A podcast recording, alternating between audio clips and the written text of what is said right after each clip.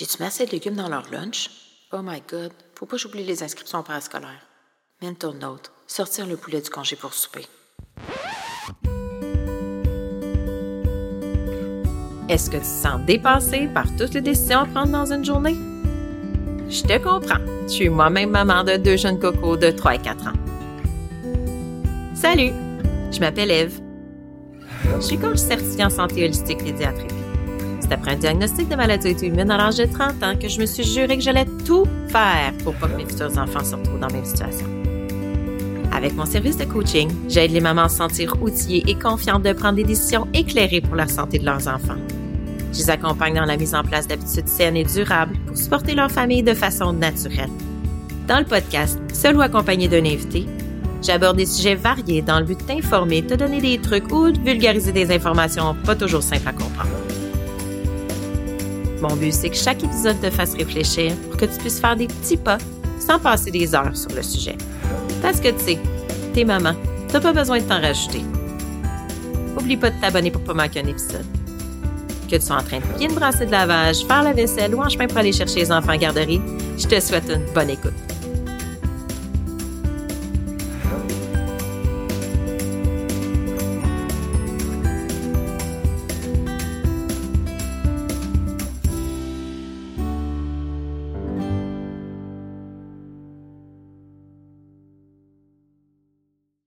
Avertissement. Ah oui, Prends note aussi que mon podcast est conçu à des fins éducatives seulement et qu'il ne remplace en aucun cas les soins d'un professionnel de la santé. Il peut être basé sur des opinions, des lectures ou les conseils des invités, par exemple. Si tu as des inquiétudes par rapport à ta santé ou à celle de ton enfant, consulte ton médecin ou un professionnel de la santé qualifié. Salut! Bienvenue dans l'épisode 16 du podcast Petit pas santé. Je suis toujours aussi heureuse de te retrouver. Aujourd'hui, je te présente une fille énergique, intéressante, surtout geek comme moi. Stéphanie Beaubien monitrices de portage depuis 2020. Durant notre conversation, on parle de portage, évidemment, mais surtout de son dada, le pot à peau et l'ocytocine, l'hormone de l'attachement.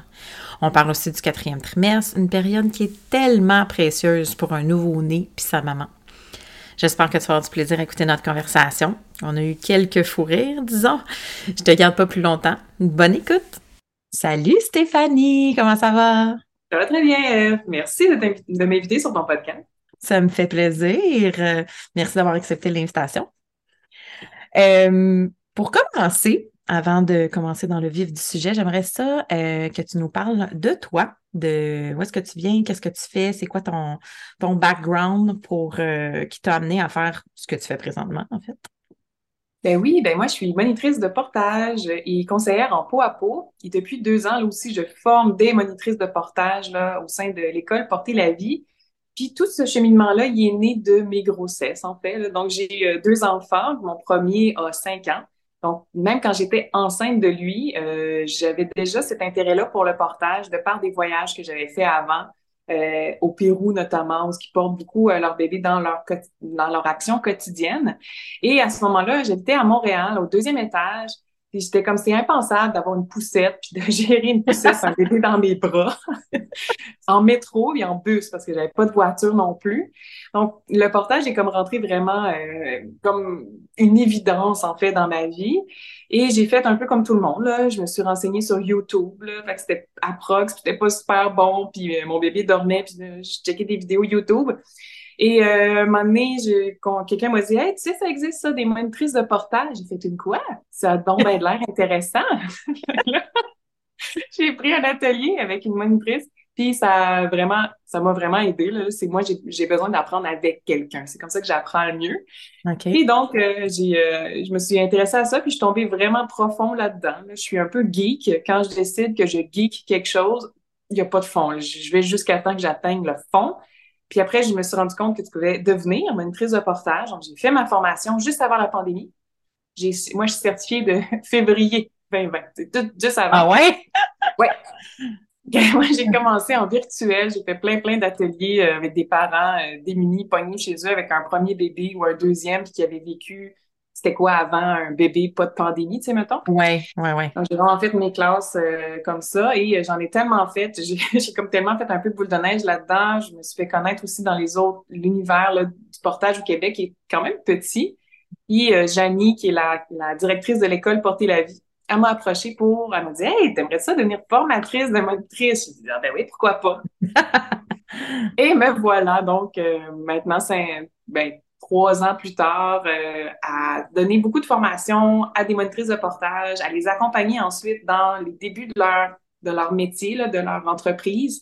Je continue aussi à donner des consultations en privé aux parents, puis des conférences par-ci par-là. Donc, c'est assez varié, là, mais ça, ça touche toujours le, le portage, mais surtout aussi les premiers moments, là, ce qui m'intéresse moi beaucoup, là, c'est le, le pot à pot, euh, les, les, premiers, euh, les premières semaines de vie. Là, donc, c'est ça mon dada.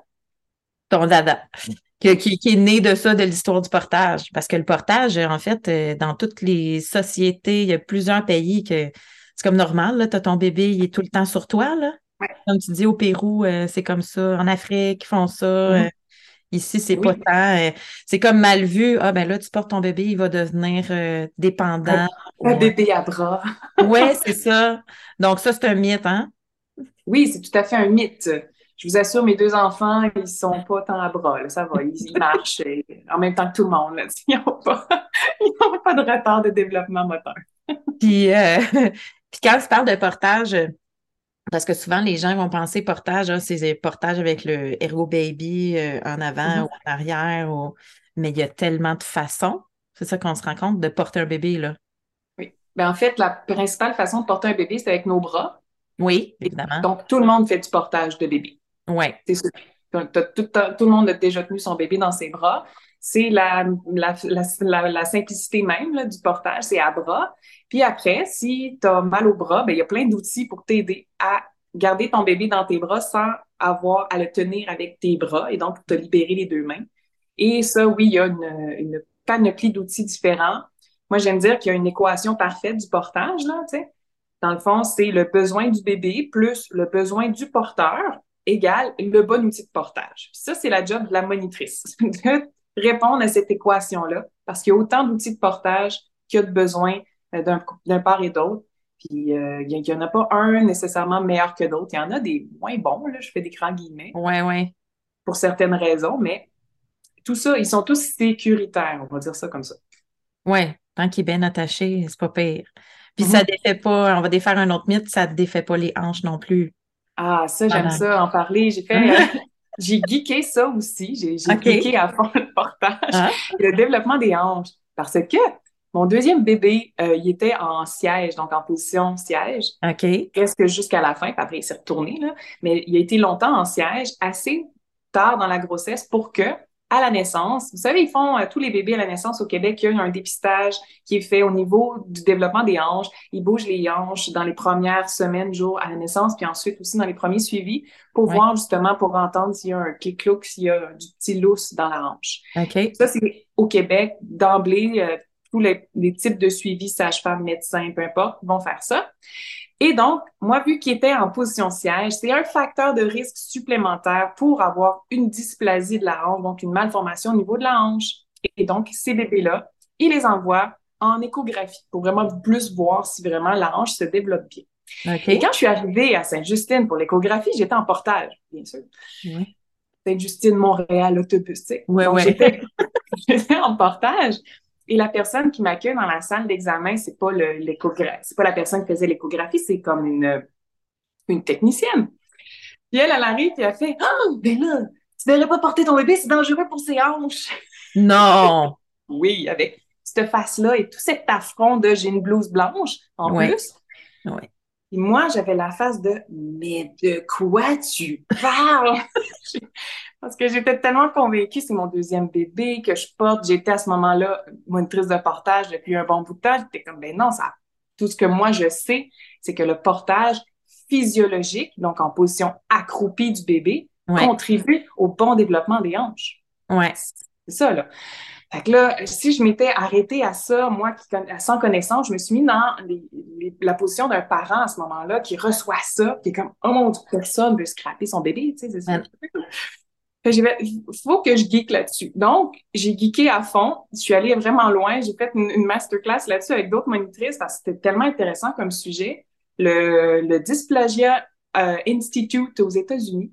Ah ouais. Euh, il y a un institut de la dysplasie de la hanche aux États-Unis. Ils fait des recherches.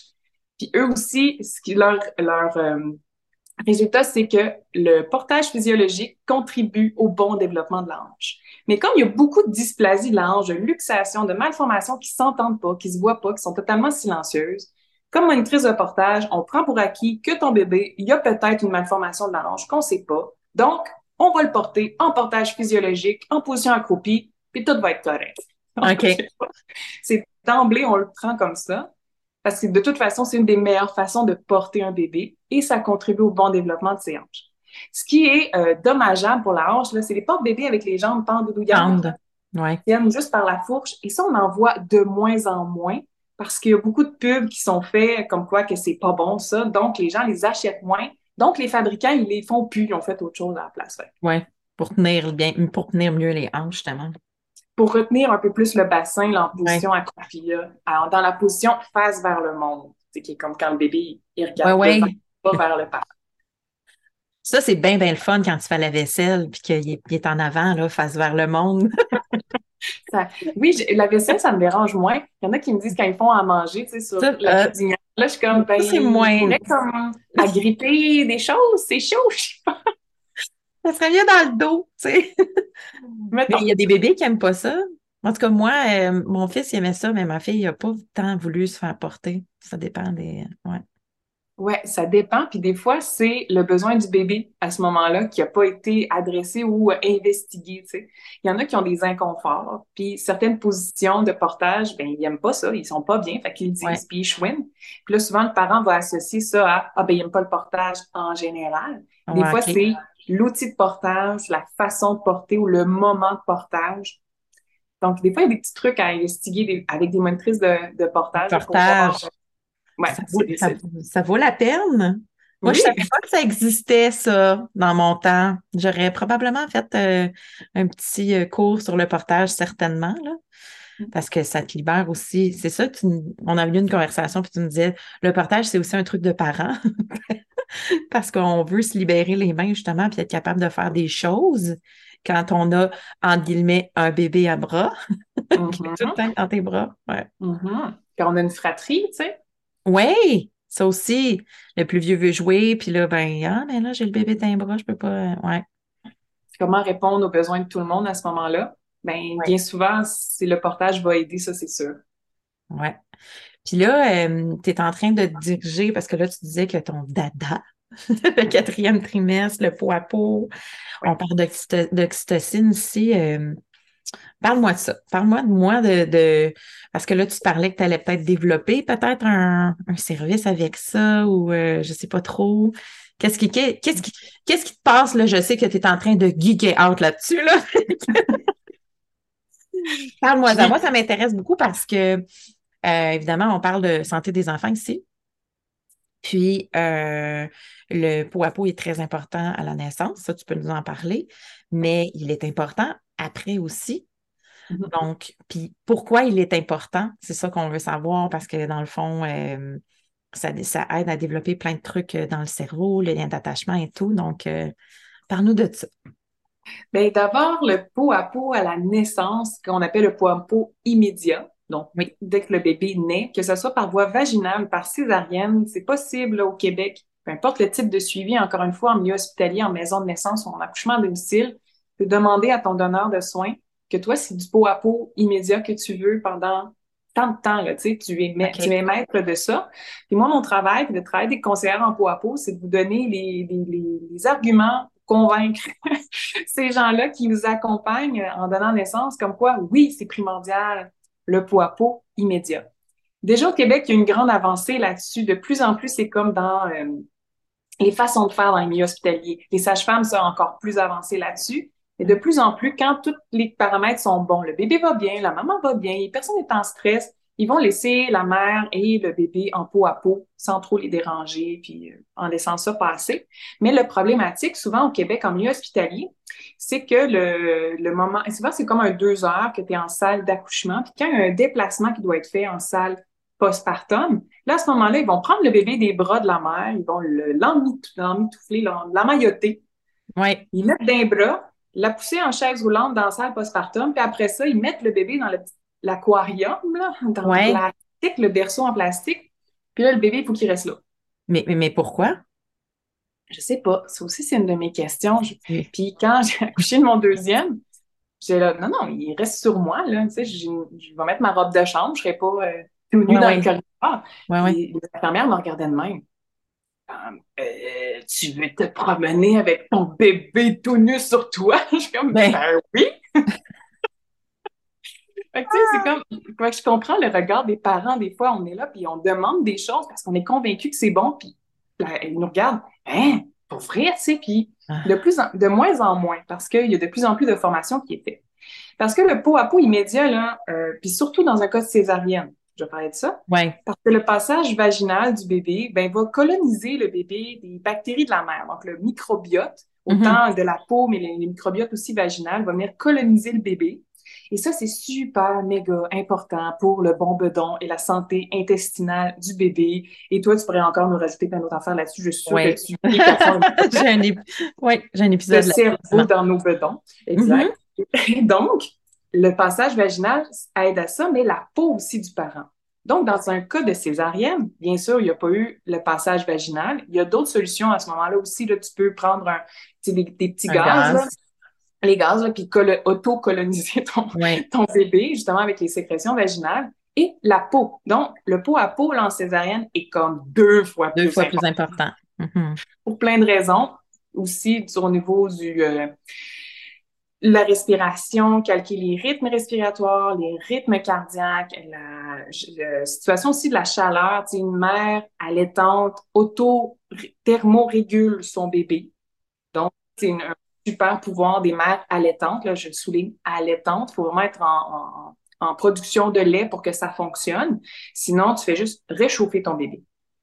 Donc, tu ne peux pas le refroidir. Mais quand tu es une mère allaitante, tu peux ou réchauffer ton bébé ou le refroidir. Ah, ça, je n'étais pas au courant. c'est bon, ça? Oui, oui. En fait, le pied la température du pied du bébé va être égale au-dessous du bras de la mère. Wow! Oui, et ça, c'est pourquoi on peut cliquer des informations comme ça? Oui! C'est que, ça s'appelle le Kangaroo Care ou la méthode kangourou qui a été développée en Colombie euh, il y a de cela fortes années parce que les bébés prématurés, surtout, là, donc les bébés de faible poids, prématurés, euh, il, manquait d'incubateurs. Là, il manquait d'incubateurs. Puis là, ben, ils ont dit, ben, un parent, ça réchauffe bien. Fait que là, ils ont commencé à tout mettre en place pour que le parent puisse être 24 heures sur 24 en peau à peau avec son bébé. Puis là, vu qu'il était en milieu hospitalier, ben, il y a plein de chercheurs qui ont fait, non, c'est donc intéressant ça. Puis ils ont pu étudier parce que les gens étaient là, dans les milieux hospitaliers. Fait que c'était contrôlé. Ils ont pu prendre des, des, data. données, de la data. la data. Pour dire que le pied du bébé équivaut au-dessus du bras de la mère. Wow! J'ai une question par rapport à ça. Parce que moi, quand j'ai accouché de mon premier, euh, j'ai accouché en Colombie-Britannique, ça a été, j'étais avec une sage-femme, mais on, on, accouchait à l'hôpital parce que mon lieu où est-ce que je vivais était loin de l'hôpital. J'ai fait mon travail dans un hôtel. Juste pour te dire comment c'était. Puis, j'ai accouché à l'hôpital quand même avec ma sage-femme. Puis, ben, ça a été difficile à la fin. Euh, puis j'étais vraiment épuisée. Fait que finalement, c'est pas moi qui ai fait tout le pot à pot, mais mon conjoint aussi. Il l'a gardé vraiment longtemps dans son mm-hmm. coton ouaté, zippé, là, collé dessus. C'est quand même bon, là, ça, là. Oui, tout à fait. C'est beaucoup mieux que rien. C'est mieux que rien partout. C'est mieux que l'aquarium en plastique. Oui, c'est ça. C'est ça. Parce que comme mon, ma collègue Amélie Lompré dit toujours, entre deux seins, tu pourrais faire quelque chose. Ouais. Ça, c'est du pot à pot, puis ça s'adresse à l'autre parent. Ouais. Parce qu'il y a beaucoup, beaucoup de sollicitations de la mère à l'accouchement en postpartum immédiat et durant le quatrième trimestre, la mère est comme over sollicitée par le bébé. Le bébé, ce qu'il a besoin en quatrième trimestre, là, qu'on poursuit là, dans le soin peau à peau, mais c'est de peau. OK? Le bébé, en quatrième trimestre, n'a pas besoin de portage il a besoin de peau à peau. La mère, l'autre parent, peut aussi offrir de la, de la peau. Oui, C'est tout aussi valable. OK. Mais le quatrième trimestre, juste pour ceux, ceux et celles qui ne savent pas, qu'est-ce que le quatrième trimestre? Le quatrième trimestre, c'est les trois mois suivant la naissance. Ah. Donc, peu importe à l'âge euh, gestationnel qui est né ton bébé, à peu près trois mois, c'est le 0-3 mois de ton bébé. On appelle ça aussi le quatrième trimestre parce que nos bébés sont pas, euh, sont encore très immatures quand ils naissent. Mais ils sont pleins de compétences. Et pour qu'ils puissent bien venir, euh, euh, comment dire, exploiter leurs compétences internes quand ils naissent, mais c'est en peau à peau souvent qu'ils vont être capables de les exprimer le plus facilement. Parce qu'ils sont à la chaleur, en proximité, en entendant les rythmes cardiaques, les rythmes respiratoires. Euh, souvent, tu sais, je fais la comparaison, c'est comme les petits bébés chats. Tu sais, les mm-hmm. bébés chats, ils sont comme aveugles, ils voient rien, ils ont donc l'air comme perdus, puis tout ça. Puis tout ce qu'ils cherchent, là, c'est le gros moton de fourrure chaude de leur mère. Ouais. Puis une fois qu'ils réussissent à s'approcher de ça en pouillant, ils vont juste vouloir tétouiller, tu ils vont juste vouloir être au, à la tétine de la mère. C'est comme leur environnement naturel. Oui. Le bébé sapiens, mais son environnement naturel, c'est le corps de sa mère. Mm-hmm. Oui. Ou de l'autre parent aussi, qui, peut, fournir ça. Ça fait du sens parce que pendant neuf mois, il il entend tout, comme tu dis, la respiration, le rythme cardiaque de sa maman, il est vraiment dans son petit cocon. Là, la transition euh, dans le monde doit se faire en douceur, c'est important. Ben oui, c'est une espèce de choc. Mettez-vous dans la place de ce bébé-là. On s'en rappelle plus. On a tout été ce bébé-là, mais on s'en rappelle plus. C'est dans un monde aquatique, température tout le temps pareille, nourri tout le temps. Tu respires pas, pas besoin de faire d'efforts là-dessus. La gravité t'atteint pas. OK? Là, tu nais, environnement aérien, tu gères ta respiration, tu gères ton, ton rythme cardiaque, ta chaleur à toi, ta, ta régulation de ta propre chaleur. Puis en plus, la gravité t'asseille et te plaque au sol. Tu sais, tu, ouais, ouais. Quelle transition étonnante. C'est comme quand on arrive à Punta Cana, puis c'est la fin janvier ici, là, ou vice-versa. c'est autant un choc extrême de moins 20 plus 20 et de moins 40 plus 40. Oui, oui. OK.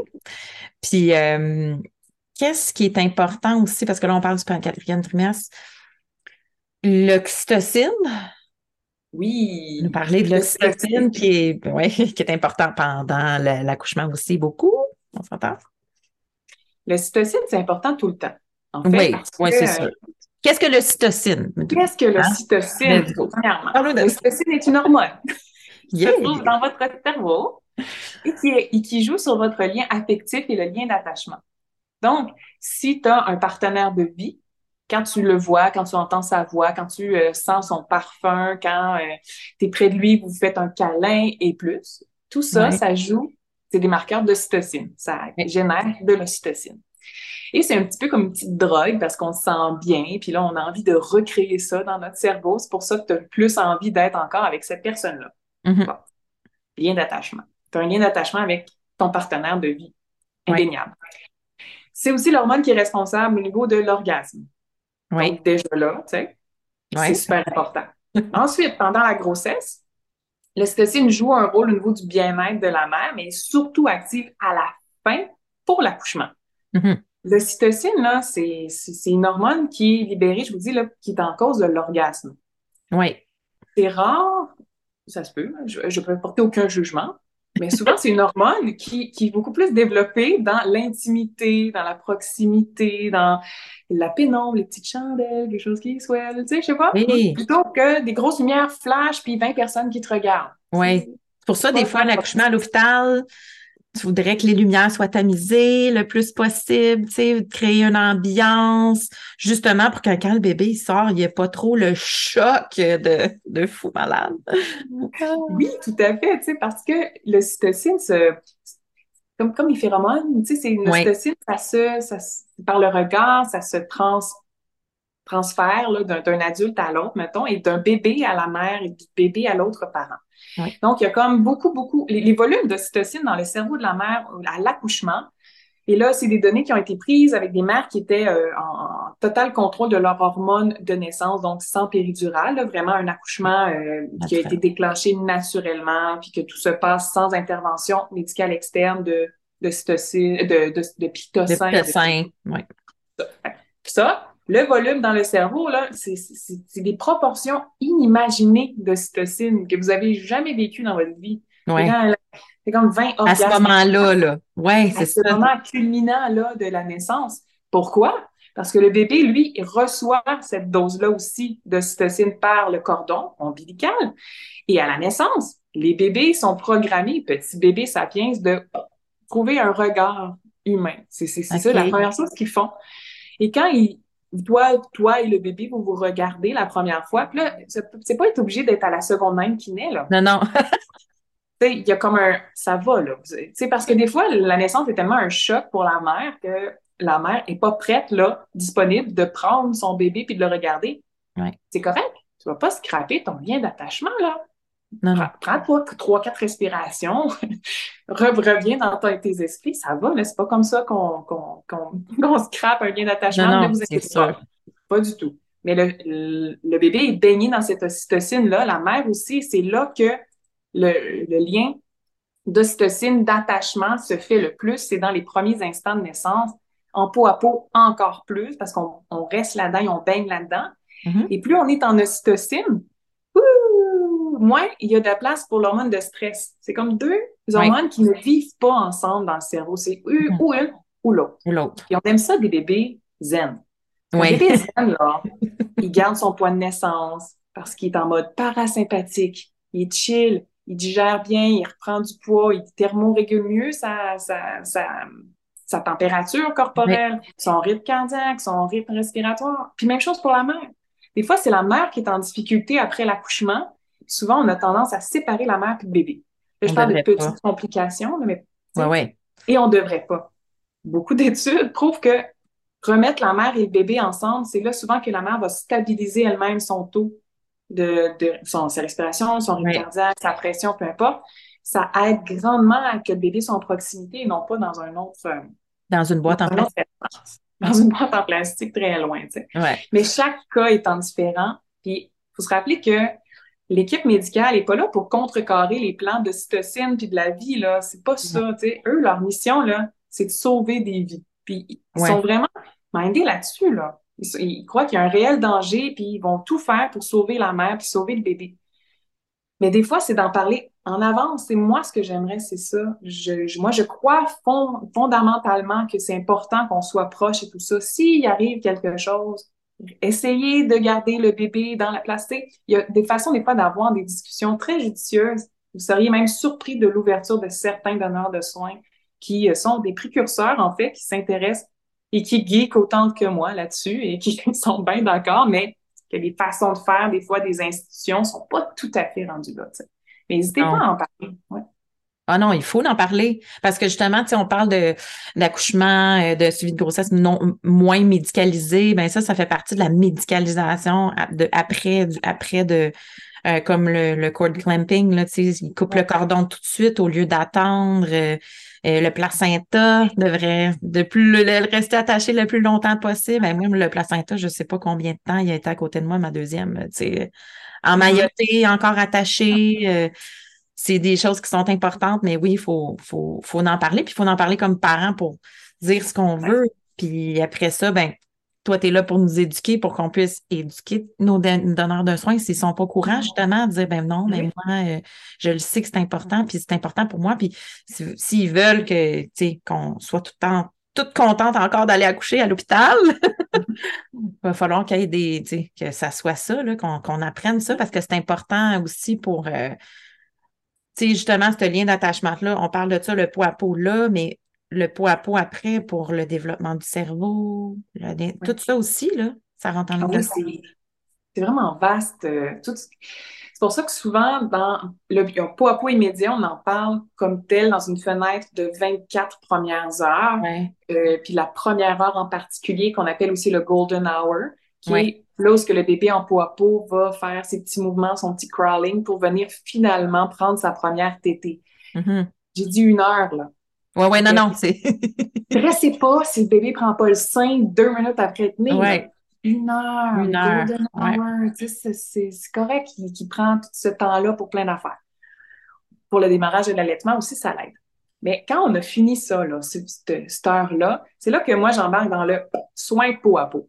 Là, il faut le voir comme tous les autres soins qu'on apporte à son nouveau-né ou dans les trois premiers mois de vie du bébé. On change sa couche, on l'allait ou on lui donne de la, de, la préparation commerciale pour nourrisson, dépendamment. On lui donne son bain, on lui met des vêtements, puis on fait un soin peau à peau. Ça rentre dans ça. Puis là, le soin peau à peau, quand on revient à la maison, moi, je donne une prescription à mes parents. Je dis, le soin peau à peau, là, c'est une journée sur deux. Comme ça, tu sais, c'est moins comme super intense aussi la vie d'un nouveau-né. Au moins une journée sur deux. Pendant minimum une heure.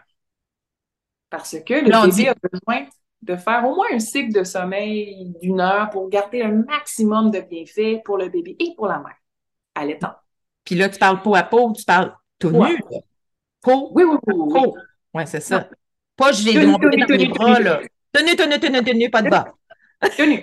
Tenue, tenue, tenue, tenue, tenue. Tu peux y mettre une couche. Je suggère ouais. une couche. À moins que tu fasses de l'hygiène naturelle infantile, ouais. tu mets une OK? Ou tu t'en fous, c'est pas grave. Rendu là, c'est tenue, tenue, tenue, tenue, tenue, avec la mère, avec l'autre parent, c'est pas grave. Chest contre chest, vraiment. Tenue, chest contre chest. Ah. Et en position 45 degrés. Donc, allongé, lazy boy. Allongé, lazy boy, qu'est-ce que tu oui, allongé en position 45 degrés. Ah, donc, la maman à 45 degrés. Oui, pas le bébé, pardon. Le parent qui offre le soin pour à. C'est précis, merci. le parent qui offre le soin peau à peau, lui, il est en position lazy boy, donc à 45 degrés. Parce que de cette façon-là, on ne met pas un bébé qui dort à plat ventre. Non, c'est ça. La recommandation officielle est de faire dormir les bébés sur le dos. Donc, même chose pour les soins peau à peau, on ne veut pas qu'ils dorment sur le ventre, donc on offre la position à 45 degrés. La tête du bébé bien centrée, assez haute aussi, que relever le menton parce qu'on aime ça les regarder. Fait que là, on s'assure que les voies respiratoires sont bien dégagées. Puis on dégage tout le reste. Pas de couverture, pas d'oreiller, pas de coussin, pas d'autre affaire. Et ça vous prend une, une autre personne. Parce que c'est immanquable. Vous allez vous endormir. c'est sûr. Parce que tellement de cytocine, puis tout le monde est comme. Puis tu viens d'accoucher peut-être pendant trois jours aussi. Oui, ouais, c'est ça. Ouais, ouais. Manque de sommeil, là. Oui, ouais. Je, je m'en rappelle. Donc, toujours avoir une autre personne qui, elle, est bien réveillée pour venir valider que le bébé est toujours en bonne position, qu'il n'a pas glissé pour se coincer dans le creux du bras, puis là, tout est crapou, euh, ou euh, qu'il n'est pas tombé en bas du lazy boy. J'explique. Maintenant, il y a des accessoires qui s'appellent des bandeaux de portage. Ça ressemble au chandail tube de Christina Aguilera dans les années 2000. Puis, il y en a sur le marché, tu achètes ça, plusieurs compagnies, je pourrais vous en parler, euh, on en parlera, mais dans le sens que ça, ça a été inventé par des infirmières aux États-Unis ah, qui étaient hein? tannées que des bébés sacent le terre en soins peau à peau. Pour en vrai? Wow! Parce que le soin peau à peau en postpartum était comme devenu un beau trend, puis c'était super le fun. Mais là, les mères s'endormaient, puis il n'y avait pas d'infirmière. Ben, c'est ça. Ouch! Oui! bébé! Donc, on dit comment peut-on mettre tout ça ensemble? Fait que là, le bandeau peau à peau vient fixer la position du bébé. Donc, quand tu es à 45 degrés comme parent, tu peux, tu peux, tu peux le tenir, mais avec le bandeau, tu n'es comme pas obligé de le tenir parce qu'il va rester en bonne position. C'est vraiment comme un chandail tube. C'est assez. Oh my God, on va voir ça que ça existait. Eh oui, donc ça va mettre dans toutes les valises d'allaitement parce qu'en plus, ça te cache euh, les seins. Fait là, tu sais, les filles qui allaitent à l'hôpital, au moins, tu n'es pas tout le temps la poitrine full à l'air. Ton bébé en peau à peau, puis le, le lit d'hôpital, il est vraiment le fun. À 45, tu peux vraiment oui, ben oui, euh, oui. mettre à bonne place. c'est le meilleur endroit pour commencer du pot à pot parce que tu es comme bien équipé. Chez vous, là, ça prend un peu plus d'ajustement, un peu, des fois, dans un lit avec des oreillers derrière le dos, mais pas sur le côté, tout ça. Puis ça, ça fait un, c'est un bon accessoire pour un soin peau à peau. C'est un maudit beau cadeau de naissance. Ah oui, hein? C'est pas quoi mettre sur ta liste, là? Ça. ça. Parce que c'est environ entre 60 et 90 dépendamment de la compagnie. Pas donné. C'est pas donné. Euh, c'est pas recommandé de l'acheter usagé parce que le stretch est peut-être plus aussi stretch. Puis il y a beaucoup de taille. Il faut vraiment que ça soit, soit adapté à ta taille à toi. Donc ça se peut que tu puisses pas le prêter à papa, tu sais. Ah ouais. Voilà. Mais ça, c'est bon à 45 degrés quand tu as ton premier bébé, faire une heure de peau à peau par jour, il n'y a pas de problème. Il n'y a presque pas de problème. Mais quand tu as d'autres enfants, c'est là que ça se complique. Parce que là, tu dis, comment je vais faire pour gérer mon, mon Terrible Two de deux ans à côté oui. absolument que je lui lise l'histoire là, là, puis être en peau à peau avec le bébé. Donc, souvent, c'est là que moi, les parents viennent me voir, font comme, je veux faire du peau à peau, mais là, je comprends pas comment c'est possible dans ma routine. Et c'est là que je leur parle de chandail de peau à peau.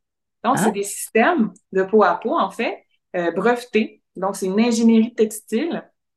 Euh, c'est une précurseuse au Québec qui a fait breveter cette, euh, ce, ce, ce, textile-là, c'est Viviane Bro, qui avait Vija Design. Ça a été vendu maintenant, c'est sous Umana, U-M-A-N-A, que vous pouvez le trouver. OK. C'est au Québec, breveté au Québec, un bel outil québécois. C'est un chandail. Donc, il y a trois couches, en, comme deux couches qui sont comme un X, puis une troisième qui, qui est à l'horizontale. Et donc, tu mets le bébé tout nu dedans. Dedans. Et le parent est tout nu. C'est pour faire du poids Tout nu, tout, nu, tout, nu, tout nu, tout nu, avec une couche tout nu. Tu mets le bébé dedans et là, ça te permet, oui, tu peux être à 45 degrés dans ton lazy boy, mais tu peux aussi être debout parce que le, le, fait d'avoir le X tient le bébé à la bonne hauteur et euh, diminue les risques d'asphyxie positionnelle, c'est-à-dire qu'il s'écrapoue dans le chandail. Et c'est là que je fais un gros warning de toutes les affaires un peu bizarres sur AliExpress, toutes les autres poches que tu vois, que tu mets un bébé dans une poche. Hein, non, non c'est pas, dangereux, là. Tu veux pas que ton bébé soit en boule dans une poche. Non, non. OK, ouais, ouais, non, non.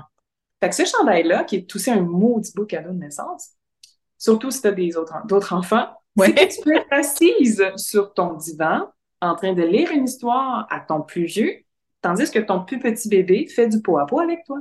Wow! Ou la routine du dodo le soir. C'est dur, là, la transition pour les autres enfants, quand on en amène un nouveau. Là, ça permet que tout le monde a son attention. Le bébé est en pot à pot, le plus vieux a son histoire collée dans son lit comme d'habitude.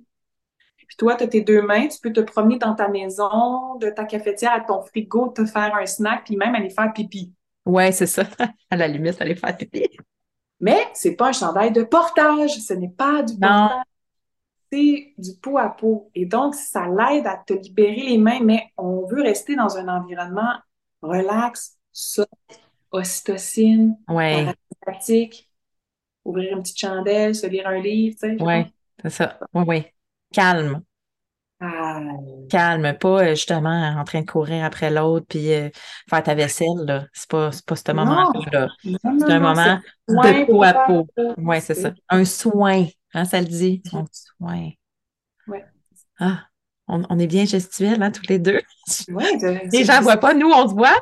on se voit, mais. Il va, y avoir, il va y avoir sûrement des extraits vidéo croustillants, là. Vous allez voir ça. Oui.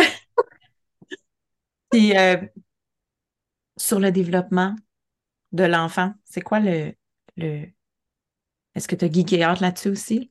Qu'est-ce que ça? Ben, c'est mon prochain geek out, c'est là-dessus. En fait, j'ai, euh, j'effleure du doigt certaines théories là, de recherche qui diraient ceci. Que globalement, un enfant qui est proximal avec ses donneurs de soins principaux, la mère, le père, l'autre parent, peu importe, plus un enfant est en proximité euh, en portage, en peau à peau aussi, au niveau du développement cérébral, puis au niveau du développement de ses compétences sociales, oui. amène que cet enfant-là, comme individu dans le futur d'une communauté, est beaucoup plus axé à la collaboration dans la communauté, moins à la confrontation. Oh. Et là, j'ai fait, oh, t'as peu, là, c'est intéressant quand même que cette action-là qu'on prend dans les cinq premières années de vie, on va se dire, le portage, c'est court, ou du moins ce, cet impact-là de la proximité des donneurs de soins, c'est du 0,5 ans. Prenons-le comme ça. Ces moments-là de proximité, de peau à peau que vous offrez à votre enfant, autant dans ses bénéfices immédiats, régulation de la température, des rythmes cardiaques, euh, taux de sucre, euh, baisse de stress, cortisol dans le cerveau, tout ça, mais aussi un impact dans le futur, dans une vingtaine d'années. Comment cet individu-là va être dans la société de demain? C'est pas merveilleux, ça. Mais ça, que c'est merveilleux!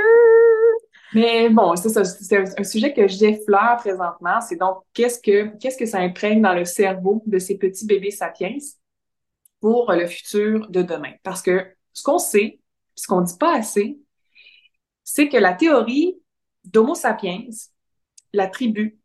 Euh, c'est Ingrid Bayot qui en parle le mieux. Là, si vous connaissez pas cette femme-là, elle, elle, geek à fond l'homo sapiens dans le passé et la place de la femme dans, dans, cette, dans ces tribus-là. C'est magique, l'écouter parler. Et là, on a la théorie de on accouche de nos bébés plutôt immatures parce qu'on s'est passé de la position quatre pattes à la position verticale, puis notre bassin était trop petit, fait que là, le bébé, sa tête, elle serait trop grosse, fait qu'on accouche avant. Ça, c'est la théorie la plus euh, répandue. On accouche avant. Attends un petit peu, on accouche avant. Oui, nos bébés sont comme nés plus tôt. Mettons, avant Homo erectus, la gestation était d'à peu près un an. Puis là, maintenant, depuis qu'on a acquis la station verticale, ça a diminué environ neuf mois. Ouais. Parce que sinon, la tête allait être trop grosse pour passer dans nos maintenant petits bassins. Ouais. Ça, c'est une théorie. C'est celle qu'on qui est le plus partagée, disons. Ouais. Moi, j'aime beaucoup l'autre.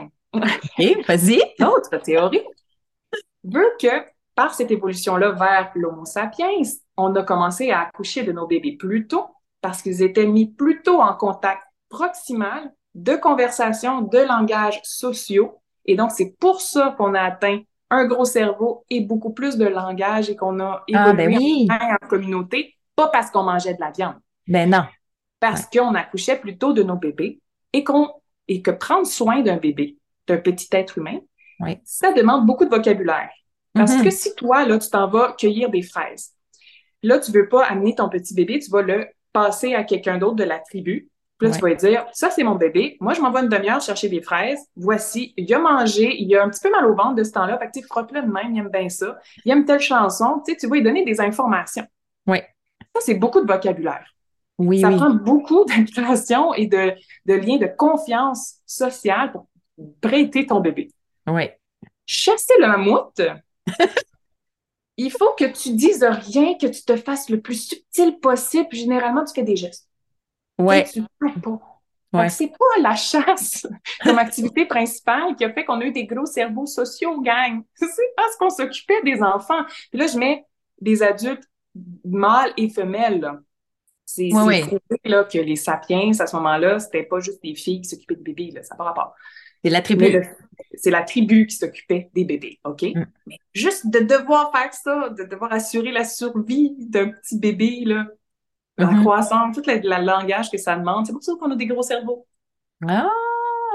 C'est pour fou. ça qu'on en accouche plus tôt. C'est l'autre théorie que je trouve fascinante sur Ben le pourquoi on a ça. Et donc, en continuant là-dessus, d'être en peau à peau, d'être en bébé en proximal, tu sais, les à hauteur de visage, il doit avoir des, des interactions avec d'autres adultes, d'autres humains. Parce qu'une paire de genoux, c'est pas intéressant pour un bébé. Tu sais, la poussette, c'est à hauteur de genoux, là. Pas d'information euh, sociétale intéressante pour lui.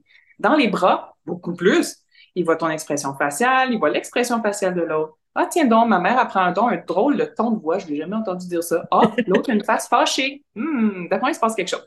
Et Ouais. tout ça, c'est des informations qui s'accumulent et ça leur donne des compétences de, comme sociétales, des compétences de comportements sociaux, de, de langage. Et ça, c'est payant, c'est vraiment plus euh, mobilisateur pour leur cerveau et ça crée des enfants beaucoup plus empathiques qui reconnaissent beaucoup plus facilement les expressions. Mhm. C'est vrai, c'est les super intéressant. Hein? Mm. Ben oui, ils ont vu. Ben c'est ça. Ils sont là. Ils entendent, le, comme tu dis, le ton de voix, l'expression. euh, Puis aussi, euh, ils sont là aussi, ils sentent le rythme cardiaque. Ah, là, elle est en train de se fâcher. Ah, là, son rythme cardiaque. Ah, c'est drôle, son cœur, il va plus vite, elle respire plus, fa- plus rapidement.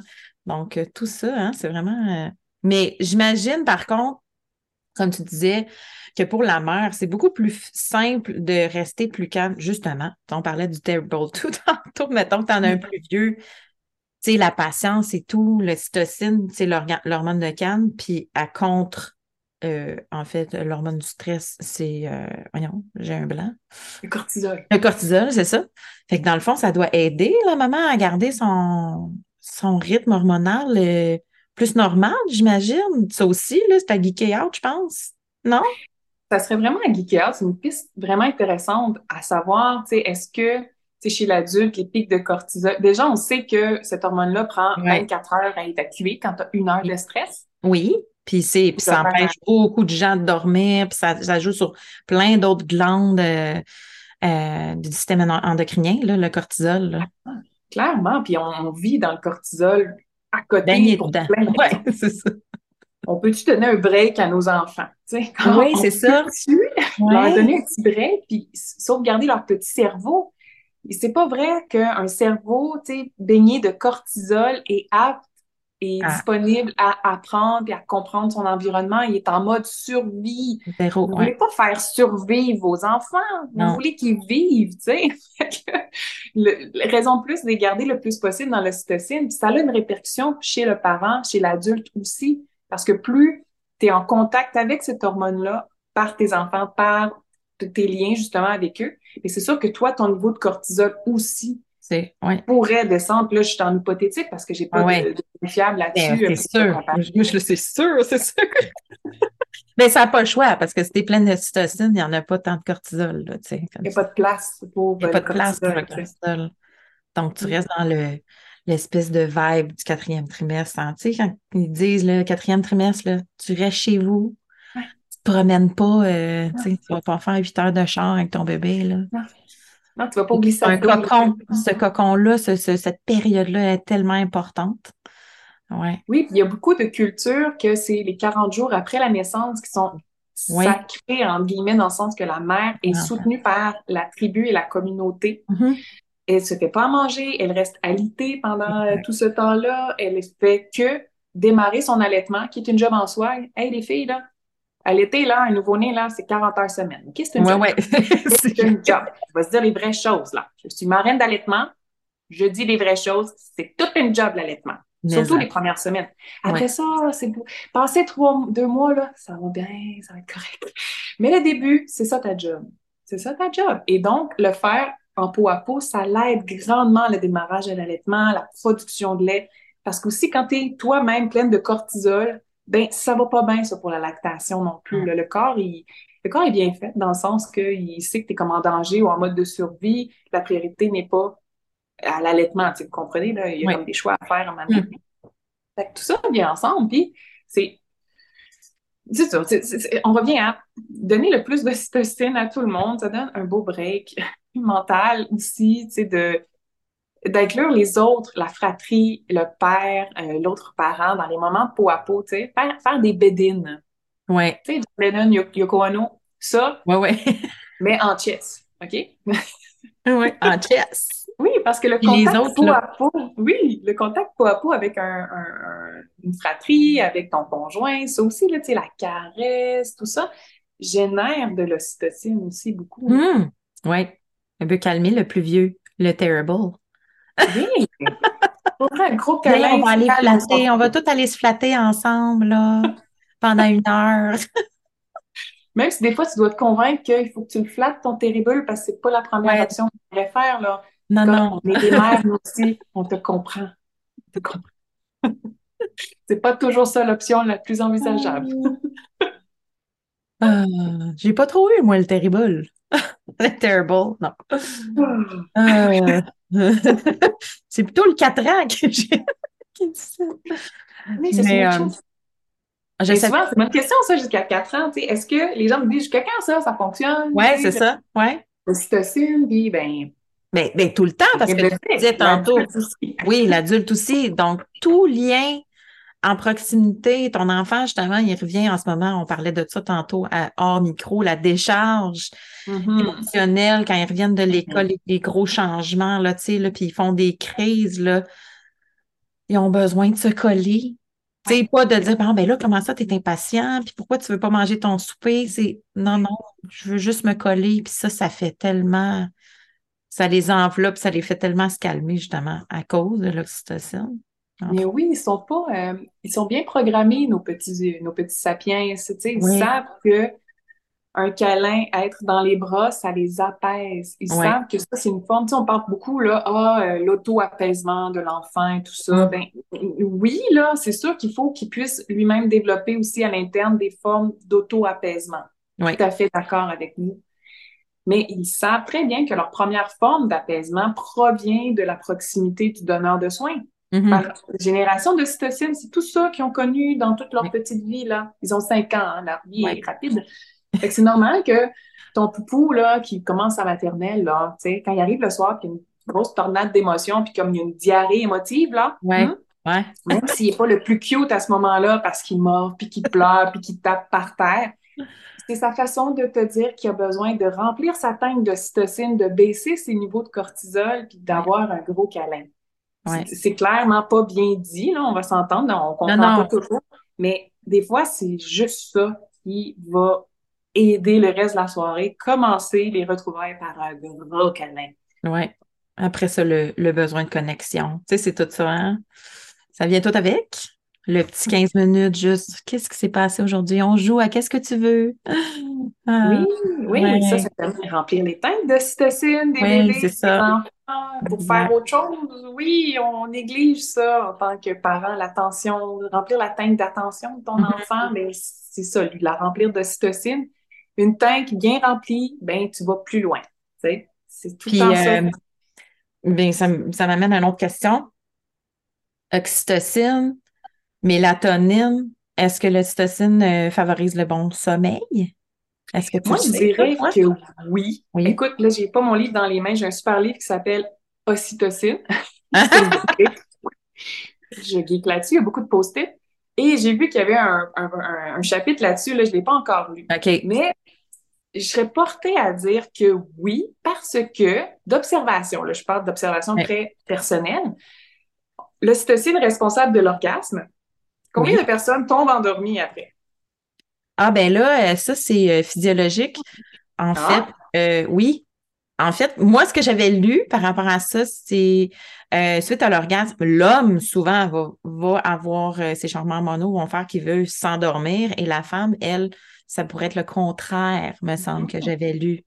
Eh, mais hmm. je serais intéressée de savoir qu'est-ce qui sort de ton affaire. ben, une suite dans un prochain épisode. Oui! pour revenir là-dessus, là, on fait des hypothèses. Ah, je sais pas, mais c'est sûr que si ça les rend plus calmes, ça les aide au sommeil. Ça peut pas. Euh, ça doit favoriser justement parce que le cortisol est en compétition souvent avec la mélatonine. Donc, euh, si euh, ça doit favoriser ça avec la, noirceur et tout, là, toute l'induction à préparer le sommeil. Je serais portée à croire que oui, beaucoup d'enfants, de jeunes enfants veulent qu'on reste avec eux juste avant le sommeil, ils veulent se faire flatter le dos, ils veulent qu'on soit juste là, proche d'eux. Ouais. Je crois que ça fait justement baisser leur cortisol et donc ils se sentent plus détendus et donc favorisent la ouais, sommeil. Ouais. On va dire que oui. On, va statuer oui, même si on ne l'a pas lu encore. Même si tu ne l'as pas lu encore. on va revenir là-dessus. Oui, c'est ça. Fait que là, toi, avec tout ça, tu disais que là, bon, là, tu en as nommé plein d'affaires. Tu es monitrice d'allaitement. Marraine, marraine d'allaitement. excuse-moi. Oui. Donc, ça, ça fait quoi, marraine d'allaitement? Tu sais, il y en a qui ne le savent pas, là. Donc, on va passer à travers les choses que tu fais. Bon, bien, marraine d'allaitement, c'est une c'est des bénévoles, des marraines qui, ont, qui sont des mères allaitantes ou qui ont déjà allaité. Puis, ils sont regroupés souvent sous la Fédération de Nourrissources.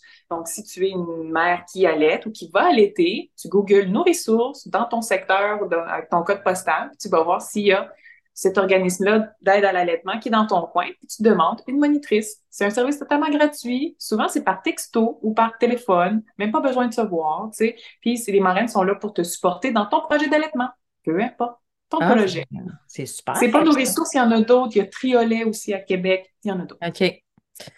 Ensuite, euh, tu disais, bon, tu es monitrice de portage, euh, tu donnes des formations pour les futures monitrices de portage. Oui. Là, euh, je des monitrices de portage. La prochaine cohorte est à Montréal cet automne. Ah. Là, cet épisode-là va être publié début octobre. Il te reste une semaine pour t'inscrire. Si jamais ça t'intéresse, c'est à l'école Porter la vie. Tu peux trouver ça en googlant. C'est la cohorte de cet automne qui va être faite. Sinon, aussi, au privé, je donne des consultations euh, aux parents euh, qui, qui, qui rushent avec le portage puis qui ne comprennent pas pourquoi leur enfant n'aime pas ça. oui, c'est ça. puis là, euh, là, tu parlais de peau à peau. Donc, ça, tu fais ça aussi, des consultations pour bien expliquer, parler du peau à peau? C'est ça? Oui, oui, mais tous les nouvelles monitrices de portage sont aussi formées en conseillères en peau à peau. Ah, euh, et euh, c'est vraiment un service souvent que les monitrices vont offrir en prénatal. Donc, on a mis en parler euh, en prénatal pour que vous donniez une idée à quoi vous en tenir, puis parler entre autres des outils, là, les bandeaux de peau à peau, les chandelles de peau à peau. Mais aussi, des fois, tu sais, moi, comme marine d'allaitement, j'en parle beaucoup, donc c'est un peu un sujet que je, je glisse un peu partout. ma volonté, par exemple, dans les prochains mois, c'est d'avoir une, une, formation plus poussée là, avec les professionnels de la périnatalité qui veulent inclure le soin peau à peau dans leur pratique. Comment les outiller, euh, en parler aux parents. Ouais. Très bonne idée. Mm-hmm. Puis, euh, où est-ce qu'on peut te trouver? Oui, ben, je suis beaucoup sur Instagram. Petite barre mm-hmm. en bas, Stéphanie Beaubien. Si vous voulez me jaser puis connaître un peu mon backstage, c'est beaucoup dans les stories, dans les stories que j'adore. Sinon, j'ai aussi un site web. Tu peux voir la, la variété de mes services, stéphaniebeaubien.com. Et j'ai surtout, moi aussi, un podcast, c'est euh, mon médium préféré. Oui. Ça s'appelle La Fronde, comme euh, le slingshot. Ouais. C'est La Fronde et c'est disponible sur euh, la plupart des grosses plateformes d'écoute Spotify, Apple Podcast aussi. Yay! Je vais mettre tous les liens parce que là, tu as nommé plein, plein d'organismes, plein de trucs. Là. C'est sûr, je vais te, je vais tout mettre ça dans les show notes pour tout le monde avec tes liens pour euh, pouvoir te rejoindre. Avec grand plaisir. N'hésitez pas si vous avez des questions. Puis si vous avez aussi des réponses à nos hypothèses, là, ça va nous faire Ouais. plaisir de vous lire. Oui, c'est vrai. Merci beaucoup, Stéphanie. Un grand merci, Eve. Bye! Bye. Merci d'avoir écouté l'épisode. Si t'as aimé ça, n'hésite pas à aller mettre des étoiles sur ta plateforme d'écoute et me laisser un commentaire. C'est super apprécié parce que c'est ça qui va permettre à plus de mamans de connaître le podcast. Tu peux aussi me retrouver sur Petit Pas Santé sur Instagram ou Facebook. Je te souhaite une bonne semaine, puis oublie pas que le but c'est pas d'être parfaite, mais bien de faire de son mieux. Et peu importe où t'es rendu, dis-toi que chaque petit pas compte.